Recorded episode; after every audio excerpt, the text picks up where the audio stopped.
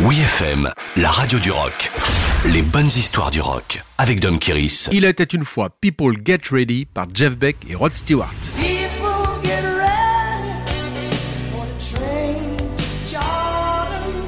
Au milieu des années 80, le guitariste Jeff Beck avait cédé aux sirènes commerciales en se laissant produire par le hitmaker Nile Rodgers.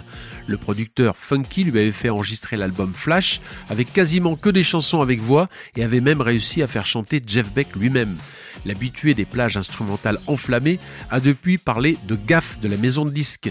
Pourtant, c'est l'occasion pour le guitar de retrouver son complice britannique Rod Stewart. Le duo a marqué les grandes années du Jeff Beck Group avec Truth en 1968 et Beckola en 1969. Deux albums précurseurs du heavy blues dont on retrouve beaucoup de similitudes chez Led Zeppelin formé juste après. L'interaction de la guitare sauvage et visionnaire de Jeff Beck contre les cris rauques et insistants de Rod Stewart avait enthousiasmé et critique. Vingt ans plus tard, on retrouve intacte cette complicité sur People Get Ready qui renvoie à leur amour commun pour la soul music. Cette chanson signée de Curtis Mayfield en 1965, à l'époque chanteur et guitariste de The Impressions, délivre un message universel inspiré du gospel. Alors que Martin Luther King se préparait à sa grande bataille, le prêcheur activiste déclara que People Get Ready était l'hymne non officiel pour les droits civiques.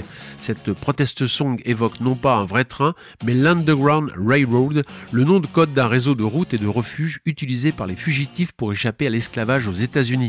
Montez à bord, tout ce dont vous avez besoin, c'est de la foi, et Rod Stewart et Jeff Beck n'en manquent pas.